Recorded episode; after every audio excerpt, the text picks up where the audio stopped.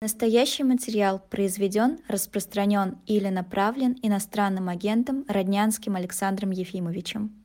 15 часов московское время. Меня зовут Айдар Ахмадиев. Это «Живой гвоздь» и «Эхо». Приветствуем вас. Мы в прямом эфире. Программа «Персонально ваш». И персонально ваш сегодня кинопродюсер Александр Роднянский. Александр Ефимович, здравствуйте. Рад вас видеть. Здравствуйте. Очень приятно. Спасибо, что пригласили. А, да, рады вас видеть, и наши зрители тоже, судя по их а, отзывам. И знаете, а, наверное, начнем вот с такого самого последнего актуального, тем более вы приложили, так скажем, руку, подписали письмо вместе с десятками людей, которых российские власти считают иноагентом, как и вас. Вы поставили письмо под обращением к правительству Грузии по законопроекту об иноагентах, который там в итоге не приняли после массовых протестов. Все мы наблюдали за этими протестами много часов подряд. Э, действительно, это такое завораживающее зрелище. И, вы знаете, э, вот эти события в Грузии вызвали э, дискуссии по поводу разницы между грузинским обществом и российским народом. И э, люди, кто-то говорит, что это совершенно идентичные люди, просто политические условия совершенно другие в этих странах, разные. А кто-то говорит, что эти э, народы никак невозможно сравнивать, что это разные люди, именно поэтому мы видим в Грузии вот такие массовые протесты, и, э, которые, кстати, добились, да, пока что своей цели. А в России мы этого не видим. Вот вы как к этому относитесь? Сравниваете ли вы эти общества и каким выводом приходите? Общество сравниваю, без сомнения. Ну, было бы странно. А народы никогда. Во мне сильна очень прививка, может быть, это советская прививка. А, я не умею говорить о народах в целом. Я считаю это бесконечно опасным. Мне кажется, что каждый народ как бы имеет шанс на будущее.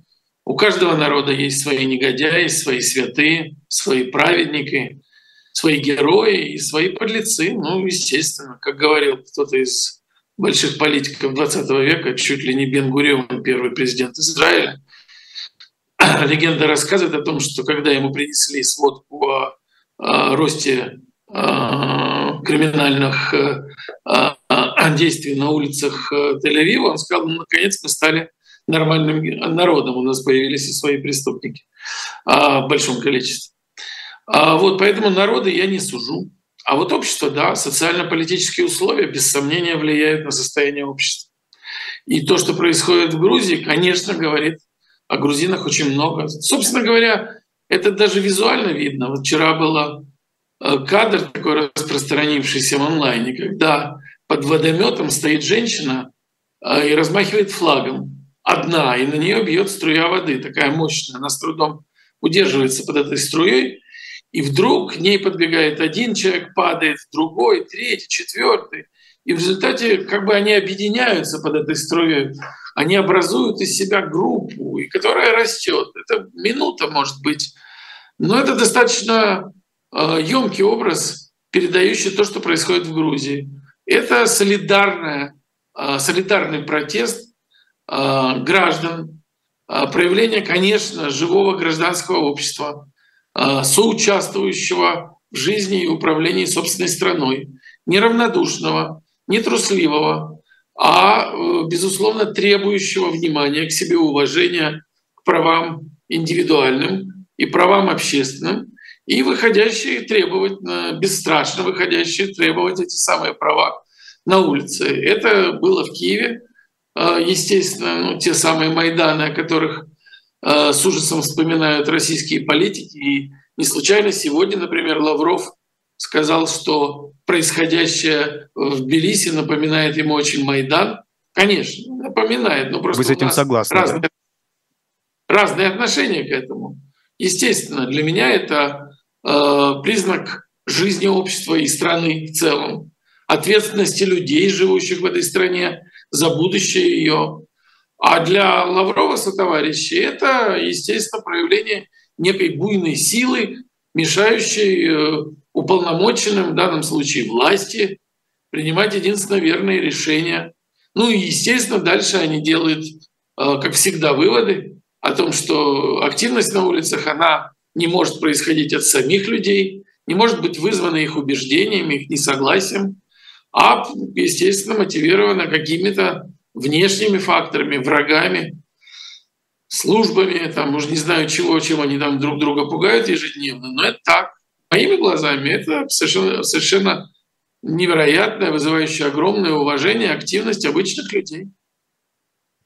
А вот это э, в чем корень этого понимания э, гражданской активности Лавровым и другими российскими функционерами? Я действительно сталкивался, и не только да, региональные чиновники обычные, они действительно постоянно в такой активности ищут э, что-то, какое-то, знаете, иностранное, стороннее влияние, какие-то бизнес-интересы. Они постоянно думают, что вот это все основано на деньгах и подпитывается кем-то со стороны. Откуда такое сознание? Э, как оно сформировалось? Это говорит о людях ведь а, однозначно. Ну, на мой взгляд, повторюсь, на мой взгляд, это следствие того, что мы называем а, цинизмом, колоссальным цинизмом. На мой взгляд, путинизм, как, если можно назвать политическим каким-то сегментом, течением, если хотите, ну, определить состояние умов а, правящей элиты в России, Путинизм — это такая идеология тотального цинизма. Я об этом говорил много раз. Когда люди не верят не просто в определенные ценности, идеалы э, и принципы, а в их существование как таковое у всех. А раз вы не верите, что люди могут искренне э, быть объединены на платформе неких принципов и убеждений, что ради этих принципов, идеалов и ценностей они могут принимать на себя определенные риски, они же в это не верят, они же сами не живут, то, соответственно, они не верят и в их существование у других. А раз э, э, они не верят, то, видя подобную активность общественную, людей, выходящих на улицу, идущих э, э, против вооруженной полиции, ну, понятно, что в Грузии оружие не применяют, но все равно и светошумовые гранаты, и э, э, что там еще, этот самый газ, и Но вот бояться водометы. Есть чего, действительно. Есть чего бояться. И раз они не боятся, выходят и каждый день это делают, значит, они мотивированы. Ну, мотивированы они могут быть только чем? Ну, как думают циники? Естественно, деньгами, естественно, материальными интересами. А раз так, значит, есть те, кто платят. Это я так себе объясняю. Я могу быть неправ, а помимо ну, примитивного желания пропаганды, но думаю, что э, в основе всего лежит именно то, о чем я сказал. Это искренний цинизм, который не подразумевает существование э, подлинных идеалов, принципов и ценностей у других людей. Ну, посмотрим на провластные как раз э, митинги, которые проходят э, и участились в последнее время в России, особенно в Москве, да. Э, туда людей действительно свозят, используют административный ресурс, кому-то платят, и такие случаи, вот их много, они, пожалуйста, факты есть открытые. И вот это вот тоже ведь отражает как раз понимание властей, да. Они ни разу не видели ведь в истории митинг, который сам по себе собрался в, в их поддержку. А постоянно вот... Ну, конечно организовывается, ну, сгоняется. Это такие, слушайте, это все прекрасно описано с Стругацкими в свое время. Ну, просто замечательно. Это, ну, как бы они сами не верят, поэтому покупают там э, бюджетников. Ну, собственно, они их купили бюджетом государственным. Те получают зарплаты, ну, распространяют там э, команды. Иди не послушайся. Из области там на автобусах привозят, свозят на эти митинги. А в своей среде, ну как в обитаемом острове упомянутых Стругацких, там есть хунта этих неизвестных отцов, которые управляют. А, вот. И это хунта, ну такие циники, которые понимают и кличками друг другу, не случайно они обращаются. Стругацкие это почувствовали, потому что там умник, там папа, значит, как всегда, вот, как и в э, правящей элите тоже есть клички. Там как называют президент, портрет или как там его, что-то я читал. А, вот. Соответственно, сами ни во что не верят, кроме того, что нужно удерживать власть, контролировать, потому что понимают о последствиях от э, потери контроля. И покупают всех. Ну а и боятся, более того, боятся своих пассионариев. Ну посмотрите, кто главные противники и э, кого больше всего опасается, на мой, опять же, взгляд, нынешняя власть. А, крайне правых, ультраправых пассионариев, вот этих, которые там искренне отправляются воевать в Украину. Все эти Гиркины а, и прочие, там кого там недавно убили, этого Монголеев, или как его была фамилия, тоже сами убивали. Вот те, кто воевал в так называемом ДНР, вот эти вот э, бандиты по факту, но они там во что-то уверовали, и они вызывают, естественно, непонимание, неприятие, отторжение, опаску со стороны власти. И их очень часто и они исчезают там непонятно, по непонятным причинам. Вот эти тоже не случайно же не нравятся. Вот удобнее, когда циничная, нормальная система координат. Договорились, ты зарабатываешь столько, получаешь столько, ну как бы живем. А может быть, российские функционеры не ошибаются в отношении российского общества, опять же, если э, в Грузии это не так, то, может быть, в России это так. Люди э, выходят на улицу только мотивируясь э, деньгами или какими-то материальными благами, а не и, и идеей. Вот, может быть, в отношении российского как раз они не ошибаются. Ну, мы же сейчас с вами переходим на пространство, в пространство, так сказать, веры или неверия в людей как таковых. Ну вот если мы допустим, что в России вот люди обречены, что они не способны а, на а, подлинную веру, на подлинную страсть, на, так сказать, на то, чтобы испытывать а, нечто большее, чем сугубо прагматические интересы, и мотивируясь этим большим, да, верой, тем увлечением, или как бы пониманием, вот, может быть, ложным, а может быть, настоящим того, как правильно э, стремлением действовать, то, ну, как бы мы, получается, вообще не верим в людей. Разве это возможно? Я уверен, что э, и видел же, собственно говоря, я застал эти огромные митинги 80-х, э, конца 80-х, перестроечные, когда миллионы людей выходили на площадь, а на Манежную. Я застал этот Э, ГКЧП, когда, извините меня, пришли люди, и многих из них я знаю, к Белому дому, и понимали, что это может плохо закончиться, и тем не менее пришли и защищали этот самый Белый дом. Ну, были же, но, извините, это было еще совсем недавно. Ну да, сейчас многих запугали, многих э, купили. Годы относительного э, стабильного благополучия, вот то, что мы называем нулевые, да первые два десятилетия в той или иной степени, они, конечно, во многом привели к тому, что в отличие от советских людей, выходивших на улицы Москвы в конце 80-х, живших достаточно скромно и, пожалуй, ну если не одинаково, то сходным образом, ну, сходные зарплаты там, от 120 там, до там, кандидаты наук там, 200, 180, не знаю, рублей, вот. Эти квартиры небольшие, двухкомнатные, трехкомнатные, все примерно одинаково жили. Что называется, э, терять было нечего. Страна была закрыта, никого не выпускали, даже уезжать полноценно не выпускали. А сегодня, и не случайно же выезды не перекрывают, пар выпускают. Даже в такой э, ну, автократии боевой, как э, Беларусь, тоже выпускают. Ну, потому что понимают, что лучше пар этот выпустить, он дома не будет мешать. И сегодня людям есть что терять. Огромному количеству людей стало, появилось за последние годы, что терять. Вот это благополучие, семьи, какая-то там, как ни крути, стабильная зарплата, больше, чем в свое время когда-то было. Ну и качество лучше стало жизни.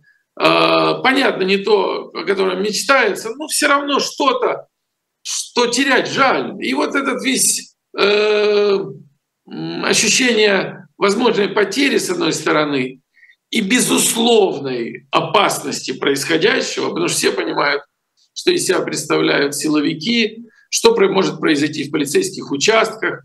А, в русском языке, русский язык, как всегда, фиксирует, он же богатый, фиксирует реальность э, появлением новых слов. И вот уже глагол «набутылить» не вызывает ни у кого никакого удивления, потому что, ну, понятно, и швабры, и бутылки применяют совсем не по назначению в полицейских участках.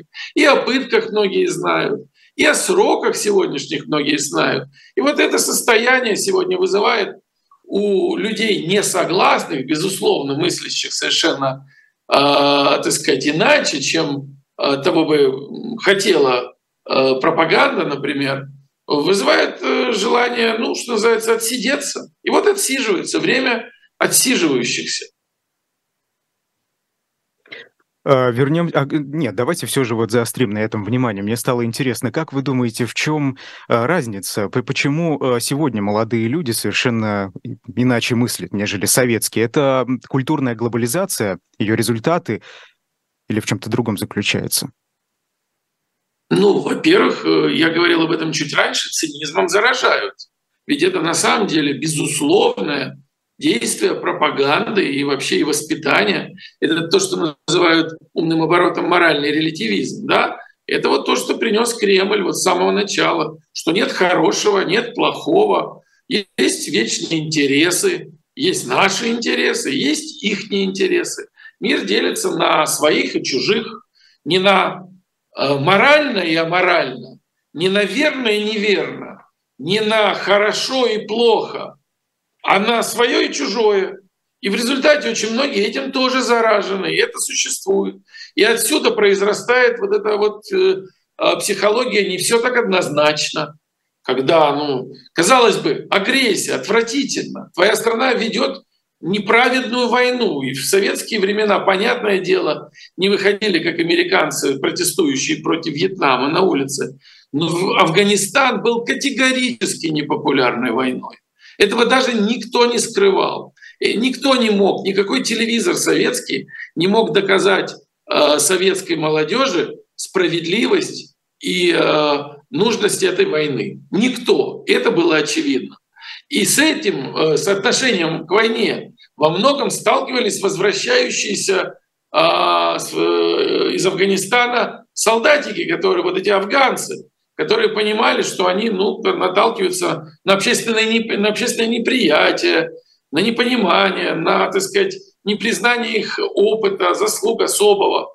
И в купе с, с посттравматическим синдромом э, с ними происходили процессы, которые во многом привели к тому, что на основе этих афганского опыта формировались э, организованные преступные группы и так далее, и так далее.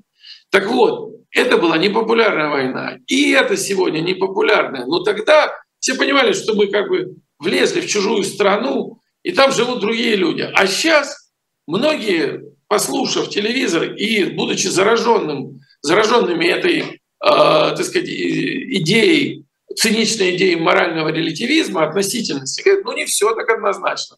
Ну, вон, а та сторона разве не напрашивалась на агрессию? Разве они нас достаточно уважали? Разве они не понимали, что они нас там керосинят своим отсутствием любви? А что они там танцевали на улице, прыгали, кричали, что они себе позволяли? Ну и так далее. Вы все слова знаете. Вот mm-hmm. это, мне кажется, ключевые факторы. Ну, то есть мы с вами назвали там какое-то количество. Я не претендую ни на какую полноту анализа. Я лишь делюсь с вами своим пониманием абсолютно. И таким. это, это важно. Это очень важно. Да, да.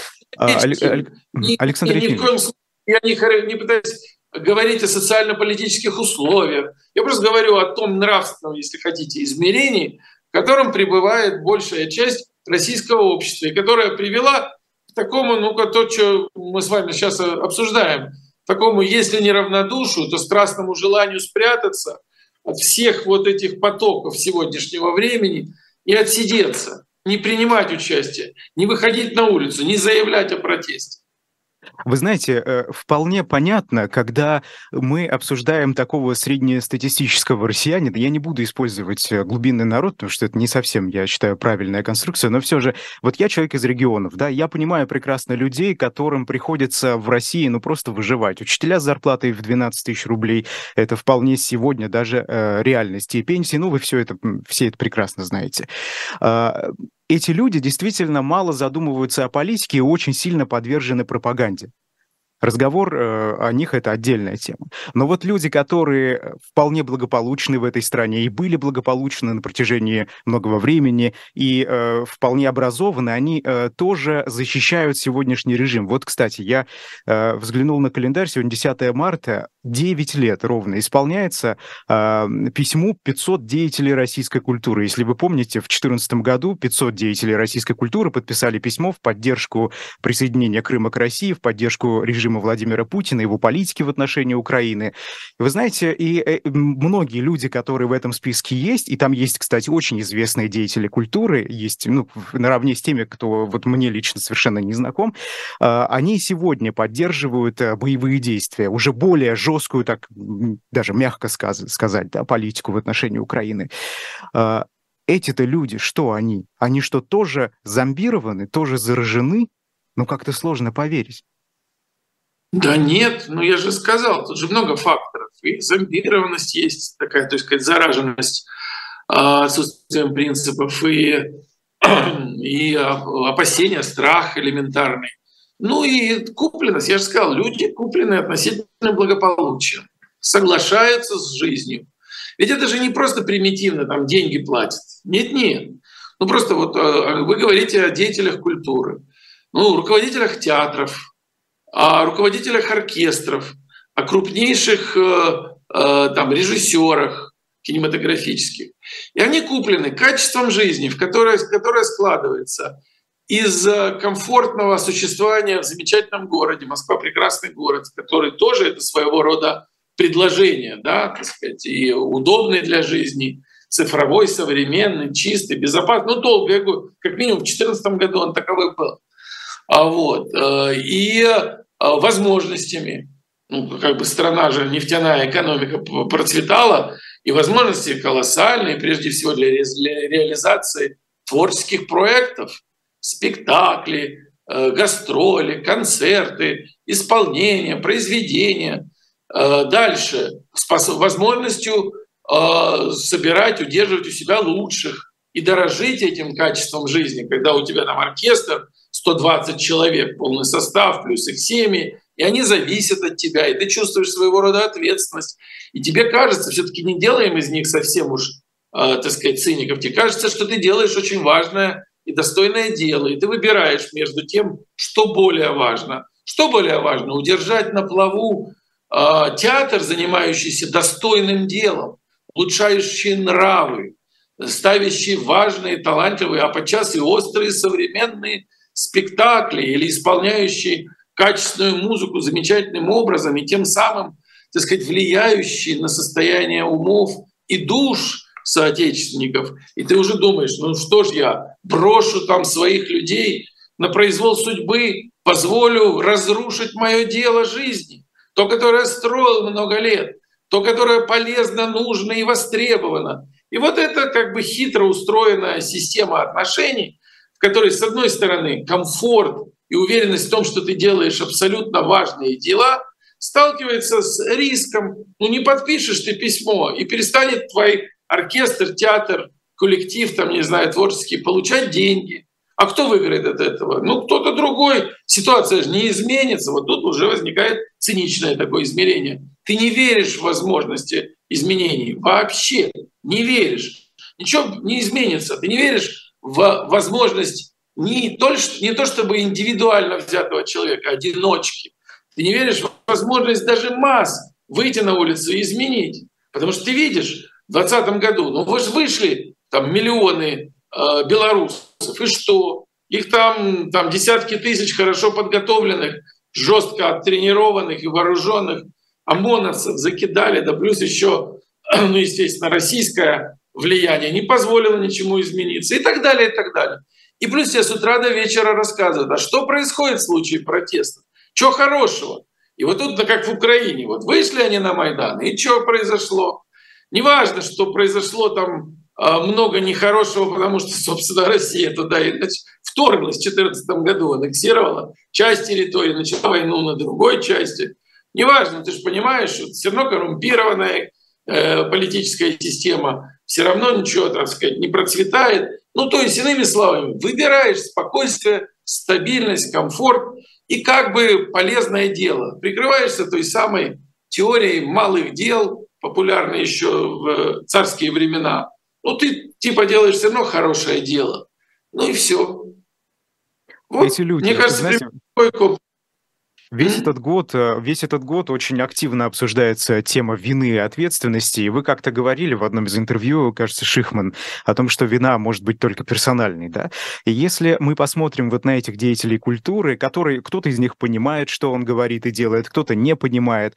Э, вот Борис Акунин, например, сегодня пишет, да, э, цитирую его, «Вы ведь понимаете, что своей тогдашней подписью приложили руку к трагедии, которая сейчас происходит вот этих людей, у, у них это, это что? Это вина, ответственность? И как она должна трактоваться, по вашему э, мнению? Это моральная вина или уголовная вина, возможно, то есть на юридической плоскости уже?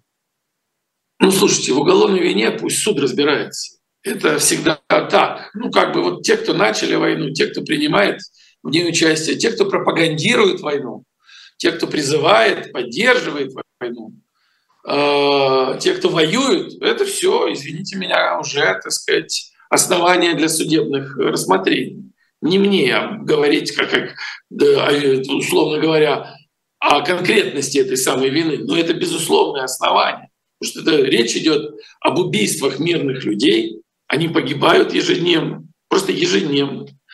А речь идет о бомбардировках и уничтожении мирных городов, каковых просто вот много выжженных, не оставшихся. Ну просто, ну если бы я не знал эти города хорошо, если бы я не родился в Украине, не вырос, не построил там огромный телевизионный канал и не знал каждый город этой страны, сам не был в нем, я бы еще мог бы как-то себя обманывать. Но я не могу, я везде был. Я все знаю, я был в Мариуполе, я получил, когда он еще назывался Жданов, там свой первый приз как режиссер в жизни. Там был маленький какой-то фестивальчик, и меня студентам отправили. Я там много раз снимал, и на заводе имени Жданова, и на Азовстале. Я понимаю, что из него сделать. Я был в Бахмуте, когда он назывался еще Артемовском, и был, и был знаменит своим заводом шампанских вин. И теперь вижу, что от него ни черта не осталось, и эти горы только тел мертвых э, с ужасом можно наблюдать. И так далее. Э, Бородянка, Ерпень, Гастомель, все, что рядом, Буча, все, что под Киевом, я тоже знаю хорошо, потому что это ближе, чем какая-нибудь Жуковка к Москве. Намного ближе к Киеву, чем Жуковка к Москве. Это пригороды киевские. Я видел, я там много раз был за время войны. Я видел разрушенные дома, разорванные, взорванные, обстрелянные. Ну, ну, слушайте, это война.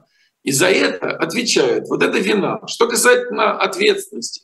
Ответственность разделяют все. Не просто у кого был российский паспорт, кто жил. И я себя, при том, что у меня нет российского паспорта, но я жил 20 лет в стране, причисляю к числу ответственных. Потому что мы ничего не сделали, чтобы или сделали недостаточно для того, чтобы этого не случилось, для того, чтобы страна не оказалась в этой самой ловушке э, либо равнодушия, либо, извините меня, агрессивной, захватнической, чудовищной кровавой политики. Вот, собственно говоря, э, мое понимание вины и ответственности. Да, по подписи э, одобряющие войну по факту и аннексию чужих территорий, это категория серьезная. Это даже либо максимальной ответственности, либо уже некой вины. Потому что, ну как бы, это поддержка вины. Это не просто, что называется, себе некрологи попортили. Конечно, попортили. И я вот, и мне безумно неприятно, что среди тех людей, там, несколько мною э, любимых и, так сказать, людей, которыми я восхищался многие годы, просто очень многие годы. И мне жаль, что на сегодняшний день я каждый раз, когда я думаю даже об их замечательном искусстве, о том, что они очень многим помогали по-человечески, вот как бы многим на индивидуальном уровне, но подписав, они сделали какую-то очень страшную вещь. Они легитимизировали это насилие, они сделали войну э, нормальной. Вот как на сегодняшний день она получилась, в России новой нормальностью, как об этом говорят, а вот, чем-то, что стало неотъемлемым атрибутом сегодняшней жизни. Если хотите, социальным лифтом для молодых людей. Съездил, повоевал, вернулся тебе, так сказать, и в институт, и в университет возьмут, и на работу поскорее, там, и какие-то еще льготы. Вот mm-hmm. на самом деле они во многом поучаствовали в создании этой новой нормальности. Александр Это, на мой взгляд, серьезная часть ответственности. Да. А, наверняка среди них а, много тех, с кем вы лично знакомы и наверняка даже работали долгое время а, в России, да, кстати, даже в Украине. Да? Ведь многие эти люди, они и в Украине строили карьеру. Скажите, в будущем что с этими людьми должно стать? То есть это они должны быть отменены в культурном плане, я имею в виду, да? С ними никто не будет работать, или у них все же есть право на ошибку? Слушайте, право на ошибку есть у всех, но это должна быть тогда лично признанная ошибка. Тогда человек должен как-то об этом заявить. Он должен сказать, я ошибся, я проявил слабость. И я вот первый, кто понимает, что это естественно для человека проявить слабость, оказаться, ну, не героем. Ну, слушайте, я и сам таков. Ну, конечно. Но это не может быть объяснено кем-то. Знаете, там он вообще-то хороший человек, но проявил слабость. Ну а как? А он что при этом скажет? Все в порядке, нормально. Вы за меня все исполните. Ну то есть люди должны сами как-то заявить о своей позиции, о том, что с ними происходит. Я не любитель и не сторонник там, культуры отмены. Я не знаю, э, правильно или неправильно там как бы отменять каких-то людей. Но я точно понимаю, что как минимум в двух аспектах их жизнь будет осложнена. Первое — это их личные отношения с собой. Ну как-то нужно с собой же договориться. Я думаю, что это все таки тот уровень э, психической, интеллектуальной, духовной организации людей, когда они сами, это же все таки не вот эти вот э, клика там воя, э, воюющих и, там, и пропагандистов. Это серьезные как бы люди. А у них сложные отношения с собой. По крайней мере, я, да, я это себе представляю так. Вот. Первое, вот это вот здесь будет сложно. И второе, конечно, со средой. Если представить себе, что мир изменится, ну, конечно, будут возникать какие-то время от времени неприятные разговоры с миром. Ну, конечно. Но и не думаю, что это там как-то уж сильно кого-то смутит. А культура отмены это уже примет на себя там общество. Вот эти, этот самый мир, насколько есть, если он э, э, изменится и когда это произойдет. Ну, там выработаны, выработаются какие-то правила отношений. Ну, мы все всегда отсылаемся к примерам историческим. Ну, я не знаю, насколько это разумно. Но про Германию мы все знаем, но я не считаю это разумным примером, потому что Германия была э, побеждена, капитулировала, оккупирована была, и там дальше уже она как-то внутри этого менялась. Происходил этот самый процесс, и э, слово, которое сегодня ну, в приличном обществе использовать э, не, не приходится, но во всяком случае отказа от или анализа и отказа от своего прошлого, переработки своего прошлого внутреннего заняло несколько десятилетий все-таки. Но для этого потребовались, видите, какие радикальные обстоятельства. Да, если вы позволите буквально минута рекламы, на shop.diletant.media появилась книга Макиавелли о военном искусстве. Это такая настольная книга, наверное, каждого политика и предпринимателя, ну не каждого, но многих. А, я напомню, да, вот три таких основополагающих произведения Макиавелли написал в «Изгнании». Это история Флоренции о военном искусстве и «Государь». А, «Государь», наверное, такая более раскрученная книга, так назовем современным языком. А вот э, мы продаем о военном искусстве. И, собственно, это Эту книгу можно купить э, с печатью эхо на shop.diletant.media прямо сейчас. Эта книга уже, я надеюсь, там опубликована, поэтому переходите э, и э, заказывайте. Это такое практическое руководство. Во всяком случае, Макиавелли, Макиавелли его стремился написать. Александр Ефимович, э, вот эти боевые действия продолжаются уже больше года. И э, ну, практически еженедельно, вот я как журналист вижу, да, что идут какие-то разговоры о мирных переговорах. Э, и Турция, и Китай предлагает, и э, разные другие функционеры международного политического пространства. И вот, вот что мне интересно. А, не секрет, что Роман Абрамович, как вы об этом много раз уже говорили в разных интервью, а, был эм, введен в эти мирные переговоры, которым, кстати, исполнился год, которые завершились и глобально ни к чему особо не привели. А, вами был туда приведен Абрамович. Скажите, вот в последнее время, вот сейчас вообще его роль, она как поменялась? Вам известно? Сохраняются ли у него контакты? Ну, слушайте, не мною. Роман Аркадьевич достаточно крупная фигура, чтобы там, самостоятельно действовать. Я, там, может, кого-то с кем-то свел, но поверьте, просто потому что был интерес к Роману Аркадьевичу. Я не, что называется, комментирую никакие обстоятельства, потому что многого не знаю, многое, так сказать, ну, вы правы в том, что никаких мирных переговоров нет, и это многократно подтверждали обе стороны воюющие. А, и быть не может, потому что уже очень далеки позиции. Украинская позиция известна. А, освободите территории, дальше начнем разговаривать. Оккупированная имеется в виду. Российская позиция тоже известна. Давайте, значит, на основе ныне захваченного, а может даже и больше того, там обсуждаем и договоримся о новых обстоятельствах. Украине нужны абсолютные гарантии безопасности в будущем, каковыми является, ну, прежде всего, возможное членство в НАТО, Россия, понятное дело, боится Украины как члена НАТО и тоже не хочет. Ну как вы тут будете договариваться? Естественно, как предстоит, как всем нам понятно, предстоят военные действия, решающие наступления, контрнаступления, где и выяснится, наверное, тот, кто продиктует ключевые условия на том, на той встрече, которую мы когда-нибудь впоследствии назовем мирными переговорами, ну, где о чем-то начнут разговаривать. Сейчас этого нет. Но на протяжении всего этого года людей обменивают, пленных, раненых, тела. И вот этим занимается Роман Аркадьевич. И мне кажется, это очень важная функция, которая на самом деле, на мой взгляд, гуманитарная функция.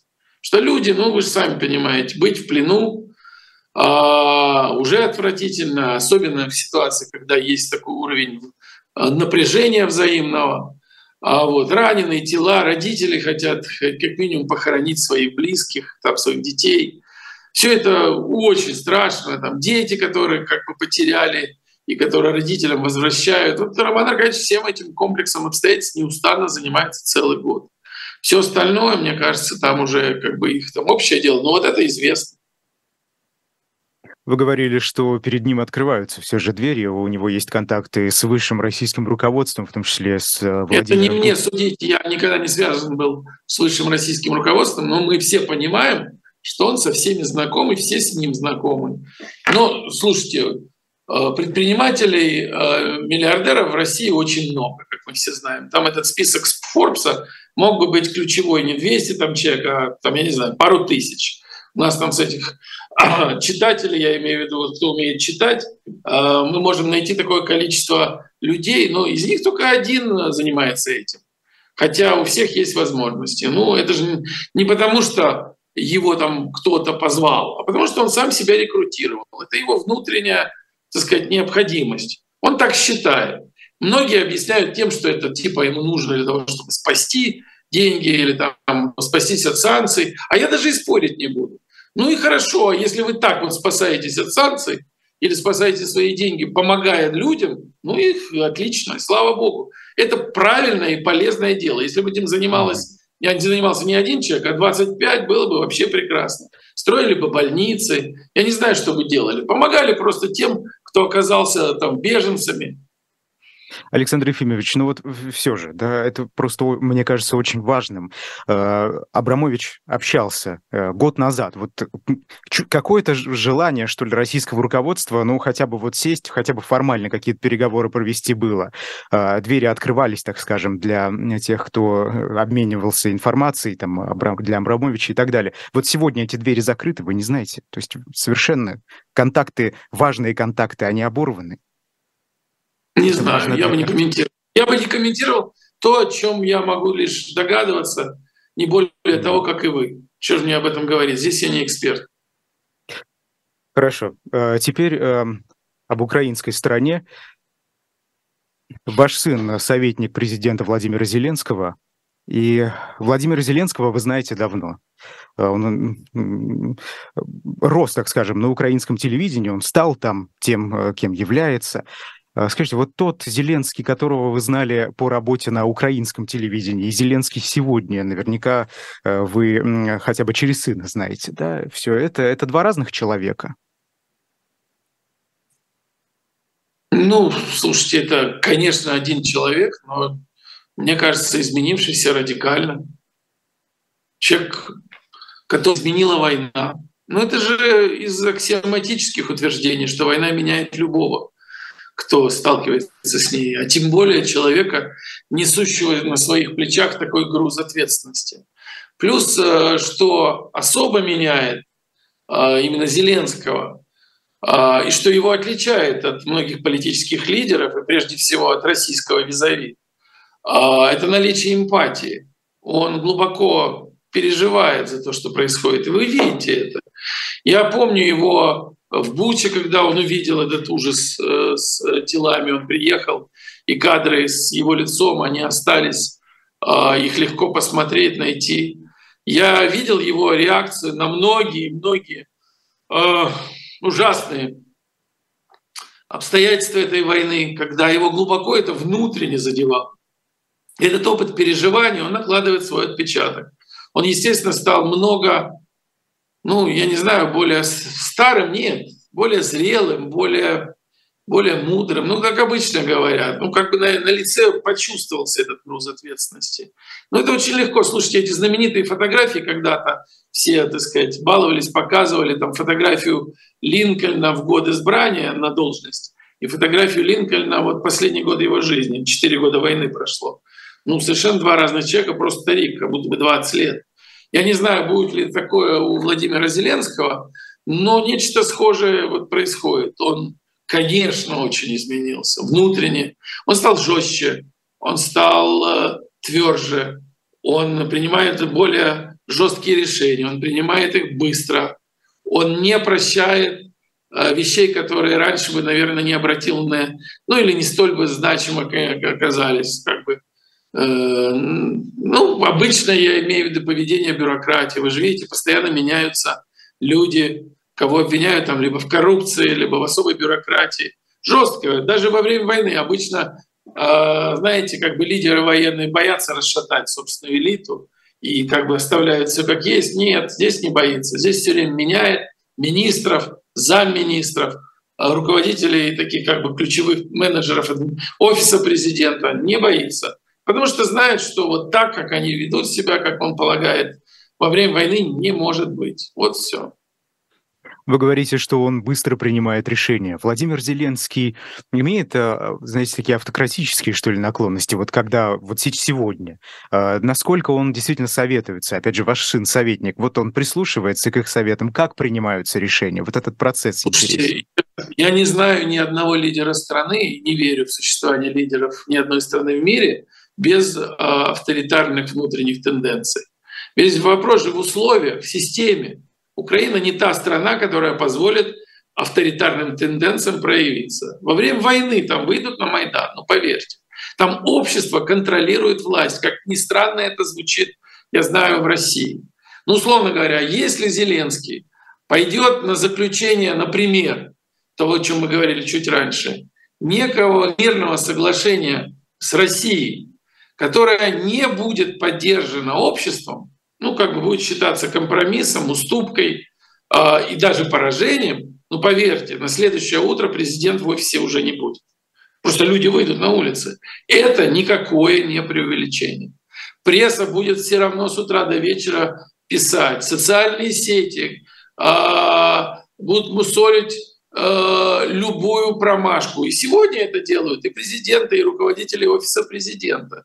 И если вы посмотрите, даже при том, что на сегодняшний день есть некий консенсус политических сил Украины, принявших решение поддерживать страну, лидера и правительство во время войны, не, тем не менее, каких-то людей беспрерывно критикуют. Там нет такого, чтобы умолчали, чтобы как бы пресса не упомянула, чтобы по телевидению не прозвучали, не появились какие-то расследования и так далее, и так далее.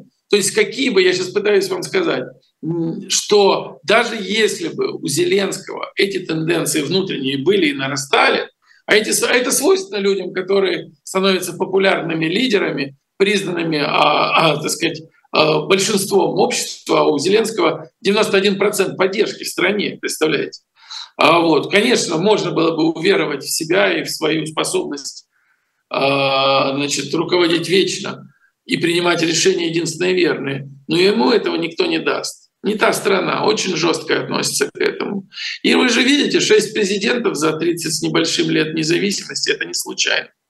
И два Майдана. Шесть президентов и два Майдана. Сменяемость власти — это ключевая особенность Украины по отношению к тому, что происходит в России. И это привело к тому, что система, которая существует в Украине, может быть несовершенная, коррумпированная и так далее во многом, но конкурентная демократия. Конкурентная. Партии, лидеры выходят, соревнуются, готовятся к выборам и так далее, и так далее. И на сегодняшний день не случайно все лидеры, основные лидеры политических партий, если они планируют свое будущее, находятся на фронте, не случайно они делают свои там фотографии или селфики прямо из Бахмута, где кто-то там провел 100 дней, кто-то там 200, потому что вы не можете планировать будущее в политике украинской из бункера. Не можете, mm-hmm. даже если вы действующий президент. А, возвращаясь к России, тут э, наверняка вы слышали, а, набирает еще, наверное, пока обороты. Эта э, дискуссия вокруг э, Алексея Венедиктова и письма Леонида Волкова, это главы Фонда борьбы с коррупцией Алексея Навального, да, организация, которая в России признана экстремистской, а, и еще и на агентом, в общем, очень много ярлыков. Да, Леонид Волков, как и другие несколько человек, просят снять санкции с владельцев Альфа-групп, Михаил Фридман, Петр Авен и так далее, э, Герман Хан. Э, вы знаете, вот как-то странно все это получается. Венедиктов, э, получается, у сторонников Навального это человек, который работает на режим и враг, а совладельцы Альфа-групп – антипутинцы. Вам понятна поддержка этих бизнесменов? Вот начнем с этого.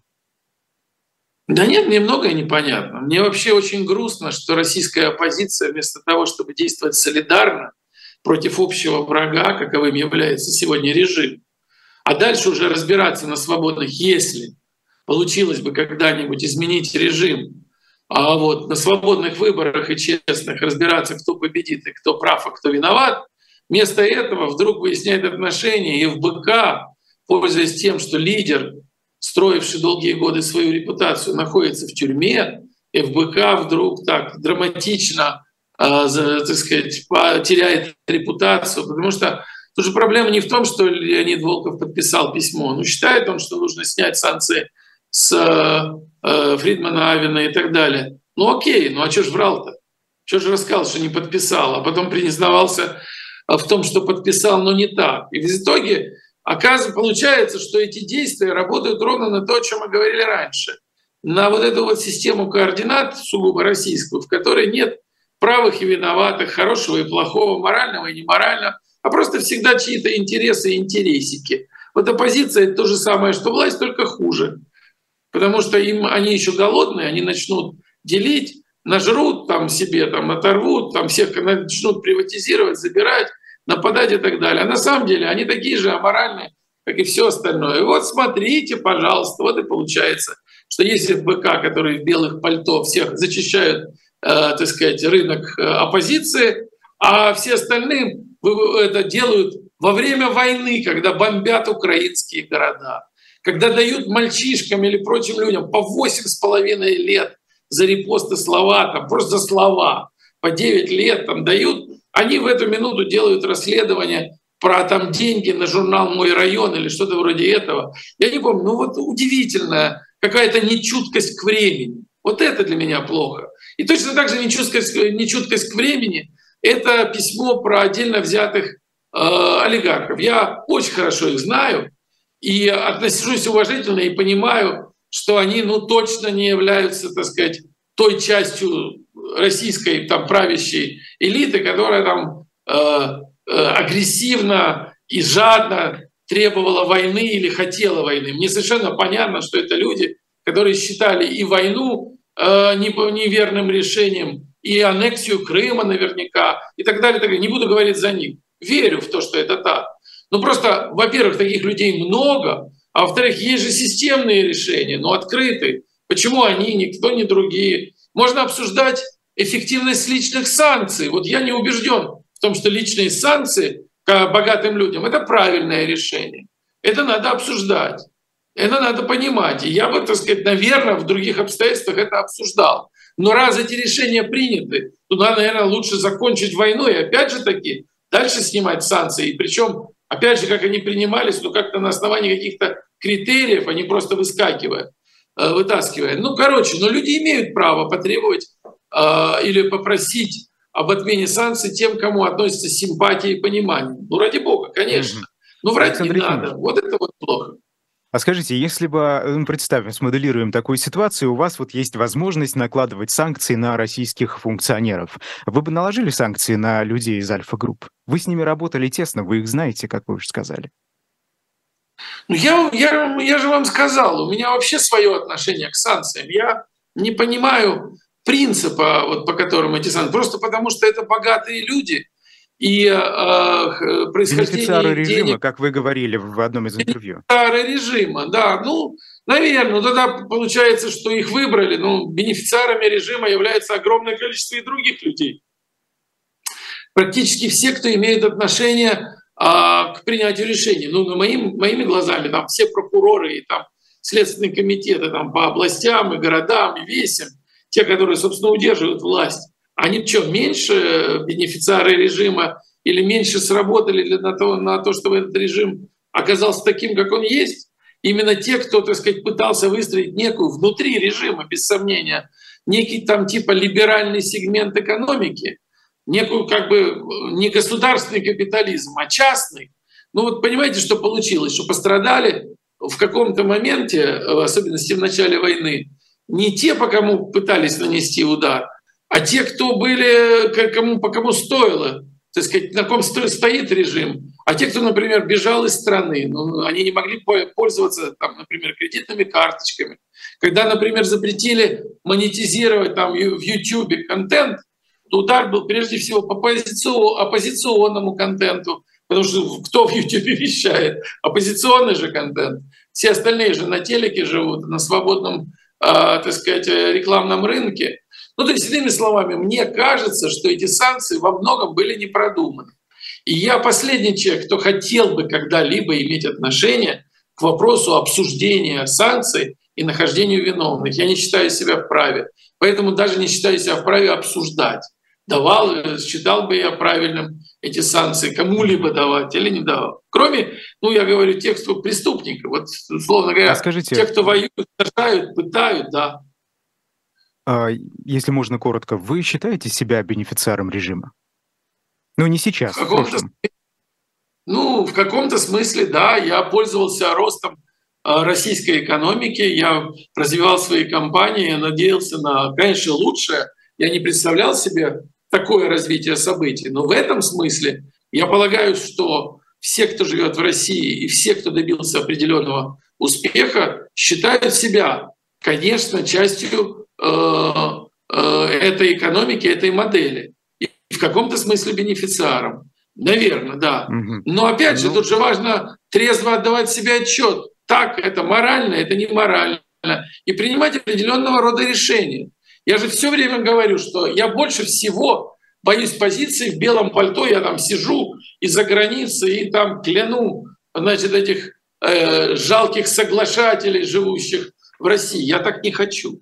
Меня это не устраивает, потому что я тоже так жил. Другое дело, что сейчас война и крайний момент уже такой, но радикальный. Но это, э, это не, неправильная позиция. Но сигналы это были уже тогда. Вот э, я просто вот выписал, я прочитал. Вы знаете, а, Alfa Group, ну, во-первых, для тех, кто не знает, был совладельцем СТС, да, а, которым вы руководили. А, и в начале нулевых в одном из интервью журналу «Коммерсант. Власть», кажется, Арине Бородиной в интервью, вы говорили о естественной осторожности. Вот эта цитата «Alfa Group», значит, которые побоялись на тот момент взять э, на СТС Леонида Парфенова, например. А, плюс еще одна ситуация. А, в 2006 году после четырех выпусков закрыли программу Светланы Сорокина и Алексея Венедиктова а, «В круге света» называлась эта программа. Она выходила на телеканале «Домашний», который входит в СТС-групп. Выпуски были посвящены острым темам, и вот, насколько я помню, последний выпуск был посвящен суду присяжных. И тогда вы прокомментировали закрытие этой передачи так, я процитирую, если позволите. Если люди готовы заниматься тем, чем мы, и разделяют наши взгляды на телевидение, семейные ценности, ценности частной жизни, то пожалуйста. Если уже них другой подход, то это тогда не с нами. Да. Ну, как-то... Конечно.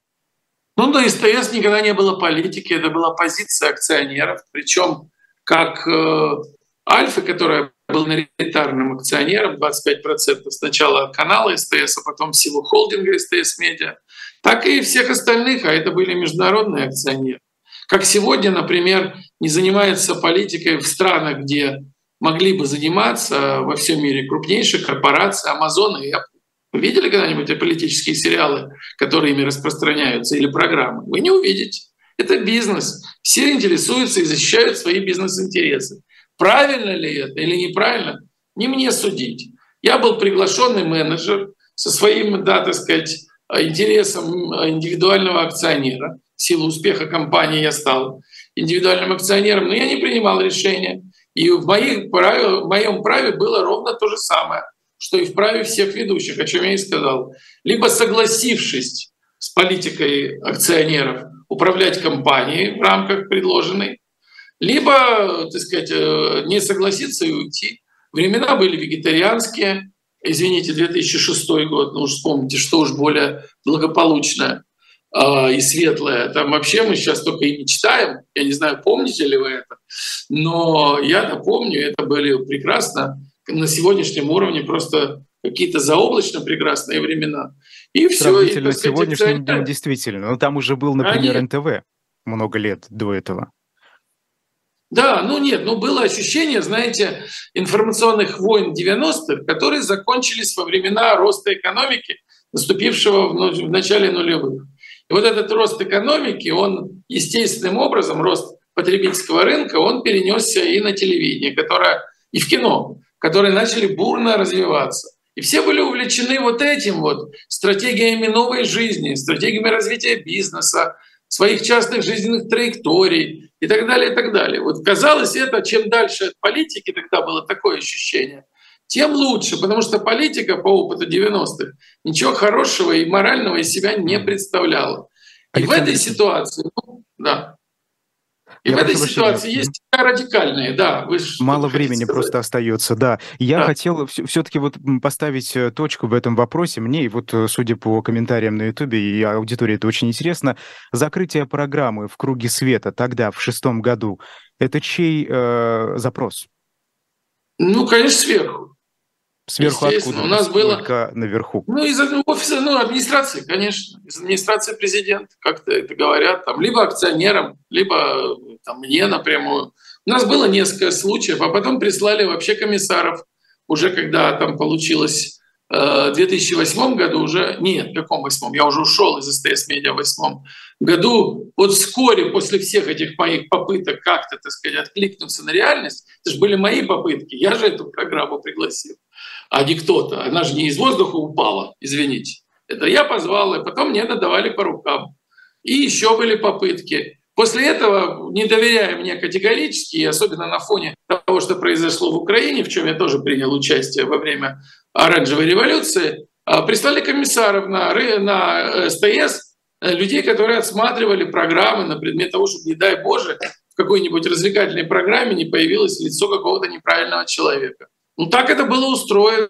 Вычистили, а потом и от меня сразу избавились. Собственно говоря, уже решение о том, чтобы от меня избавиться, было принято примерно в то же время, ну немногим позже, в седьмом году, а уже избавились в восьмом.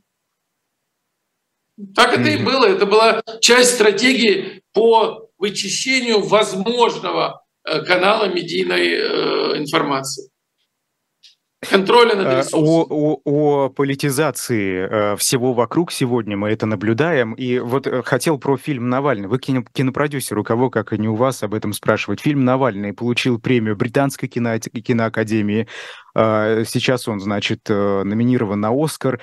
Скажите, это фильм, это э, такой ответ, по, понятно, на то, что сейчас происходит, э, но э, действительно ли фильм э, достоин таких наград или все же это просто ответ э, времени, так скажем?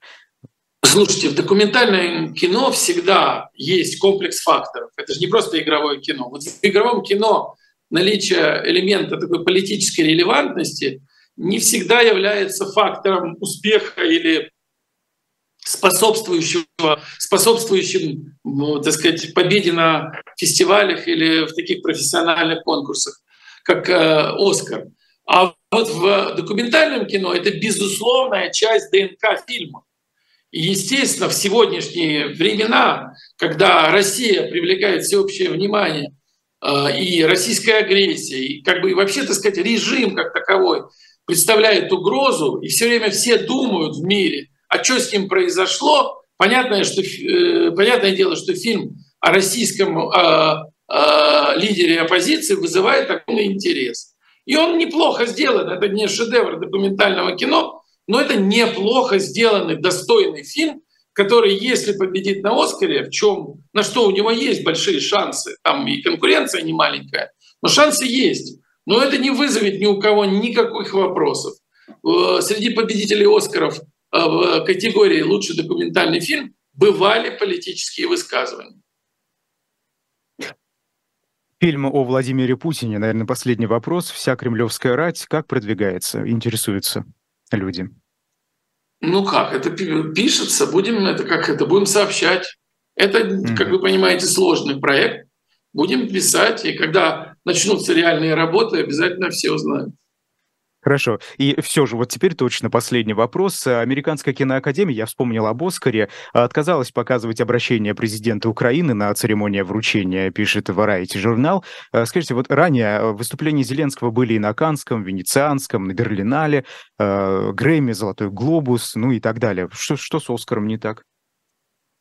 Оскар э, максимально пытается изменить свою репутацию политического события. Вот не случайно они в прошлом году отказались от показа выступления обращения Зеленского. Это не отношение к президенту Украины. Это их желание доказать своей аудитории, что они не являются э, событием узкополитически направленным. Их в этом всегда, ну, собственно, я член Академии, всю Академию всегда упрекали в том, что она как бы лево-демократическая, подчас даже обвиняли в радикализме, что фильмы награждаемые далеки от интересов широкой аудитории э, и так далее, и так далее. И последние годы, вот последние как раз два года, Академия, сменив руководство и менеджмент самой э, церемонии, прилагает отчаянные усилия для того, чтобы доказать свою равноудаленность от всех политических тенденций и движений. Поэтому она не принимает, и вы наверняка никогда не видели церемонии «Оскар» выступления не то чтобы украинского, но и американского президента. Никогда не было. Никогда. Спасибо большое, Просто Александр. Они да. Кинопродюсер Александр Роднянский был персонально вашим. Меня зовут Айдар Ахмадиев. Эфиры на «Живом гвозде» продолжаются. Маша Майерс и Илья Новиков после нас в программе «Особое мнение». До свидания.